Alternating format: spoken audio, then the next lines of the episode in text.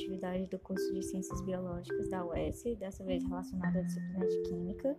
No podcast de hoje falaremos sobre três compostos que revolucionaram a vida humana. Os compostos escolhidos por mim foram o petróleo, o alumínio e os fertilizantes. O petróleo é uma matéria orgânica formada há milhões de anos. Sua origem foi a partir dos seres vegetais e animais marinhos que foram soterrados por rochas sedimentares. E com a ação do calor, da pressão e dos micro-organismos e do tempo, essa matéria orgânica se transformou em petróleo. É um líquido oleoso, denso, de cor geralmente escura, e a maioria dos compostos presentes nele são hidrocarbonetos, além de compostos oxigenados, sulfurados e nitrogenados. Com tal impacto e informações solicitadas no comando da atividade, o petróleo tem como impactos econômicos, é, devido à sua importância vital para o abastecimento de energia garante o funcionamento das sociedades, ele é considerado um recurso natural extremamente estratégico. Isso significa que aqueles que o possuem, além de uma fonte de renda, adquirem também um certo domínio de poder, pois muitas nações do mundo desejarão adquirir esse recurso para abastecimento interno. Quanto aos impactos sociais, ao mesmo tempo que beneficiou a humanidade propiciando a evolução de motores a combustíveis e a diversificação desses combustíveis, o petróleo também foi responsável por diversos conflitos entre países, envolvendo principalmente os Estados Unidos e países árabes. Os impactos ambientais em relação ao petróleo são que a grande quantidade de combustões de derivados do petróleo está elevando a concentração dos poluentes, como o monóxido e o dióxido de carbono, intensificando o efeito estufa e levando ao aquecimento global, além de liberarem óxidos de enxofre e nitrogênio, que, quando liberados durante essas combustões, reagem com a água da chuva, formando ácidos, como o ácido sulfúrico e o nítrico, que causam um fenômeno conhecido como a chuva ácida. É, erros de armazenagem e extração também podem causar graves problemas ambientais, como vazamentos, derramamentos de petróleo, né, prejudicando tanto o meio ambiente quanto a saúde. Quanto aos impactos culturais e científicos, o petróleo é a mais importante fonte de energia da atualidade, pois foi através dele que se possibilitou a realização de inúmeras atividades. É utilizado principalmente na forma de combustíveis automotivos, como a gasolina e óleo diesel, também no funcionamento das usinas termoelétricas. Além disso, é importante matéria-prima utilizada na fabricação de plásticos, tintas, borrachas sintéticas e alguns outros produtos muito utilizados pela sociedade atual. As moléculas são orgânicas, né? a principal função presente são os hidrocarbonetos, mas também podem conter alcanos, alcenos, alcinos e compostos aromáticos, e as propriedades físicas e químicas de todas as frações obtidas no refinamento do petróleo dependem diretamente da quantidade de carbonos que forma suas moléculas. Quanto maior a massa molar, ou quanto maior o número de átomos de carbono na cadeia, mais pesado e viscoso será o derivado obtido. Agora vamos para o alumínio. O alumínio é um elemento sólido à temperatura ambiente, sendo um elemento, o elemento metálico mais abundante da crosta terrestre. Um metal leve, macio, muito resistente, de aspecto metálico branco que tem um revestimento fino de um óxido. Esse óxido é não reativo e muito aderente e protege o alumínio da corrosão.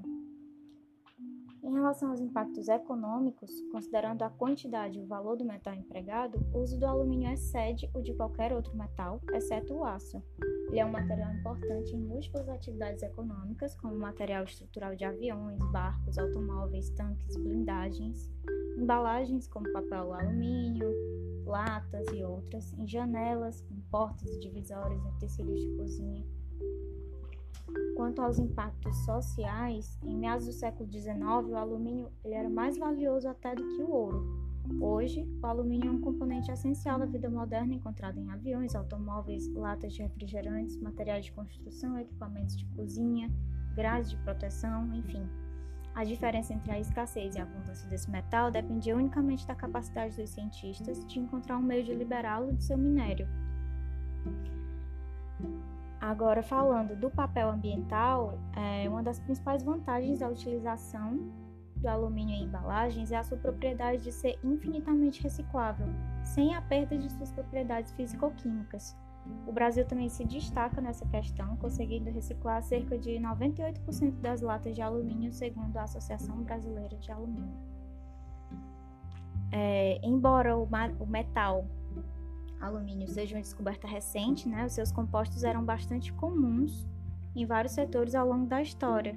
Mas um grande obstáculo para alcançar uma produção de alumínio de custo mais baixo foi a falta de uma boa, energia, uma boa fonte de energia. Mesmo que alguém desenvolvesse uma reação eletroquímica vantajosa, ela precisava ser suficientemente forte, sustentável e econômica. A história do alumínio destaca como um refinamento científico possibilita outro, que possibilita outro, continuando em uma cadeia até que uma descoberta como o processo Hall-Heroult se torne inevitável. Ele é composto basicamente de moléculas inorgânicas, né, um metal, mas é, por ser um metal em si ele não apresenta uma função orgânica, mas pode estar ligado principalmente a óxidos e sulfatos. Quanto às suas propriedades, é, ele é um excelente condutor de calor, resistente à corrosão, tem baixa densidade, é um ótimo condutor de corrente elétrica e possui baixo ponto de fusão. Essas propriedades explicam a utilização do alumínio para fabricar principalmente os utensílios de cozinha. Quanto aos fertilizantes ou adubos, né, eles são qualquer tipo de substância aplicada ao solo ou tecidos vegetais para prover um ou mais nutrientes essenciais ao crescimento das plantas podendo ser sintéticos ou orgânicos. Sabe-se que as plantas necessitam de pelo menos 17 elementos para sobreviver, uns em maior, outros em menor quantidade, e esses elementos eles são divididos em macro e micronutrientes. Os macronutrientes mais conhecidos são nitrogênio, fósforo, potássio e magnésio, e os micronutrientes são ferro, boro, zinco e alguns outros. O solo é capaz de disponibilizar uma certa quantidade de nutrientes para as plantas, mas nem sempre é suficiente para atender a alta demanda da produtividade, sendo necessária a utilização desses fertilizantes.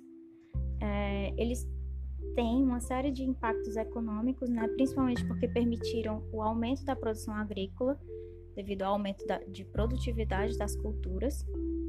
É, isso implicou diretamente no impacto social. Ao utilizar fertilizantes, eu tenho o aumento da capacidade de produção alimentícia, que propicia o crescimento populacional mas isso traz alguns impactos ambientais, como é, a degradação da qualidade do solo, a poluição de fontes de água e da atmosfera e o aumento da resistência de pragas.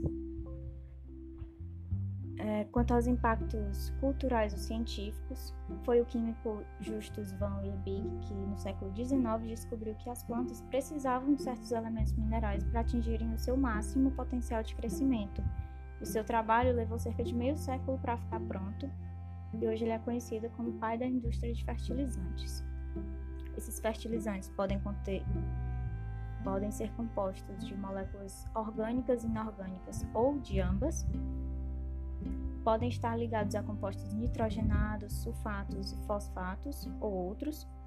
E quanto às propriedades dos fertilizantes, elas são várias e variam de acordo com cada tipo, se ele é orgânico ou sintético, por exemplo mas levam em consideração o estado físico dos fertilizantes, a higroscopicidade, granulometria, solubilidade, empedramento, entre outras.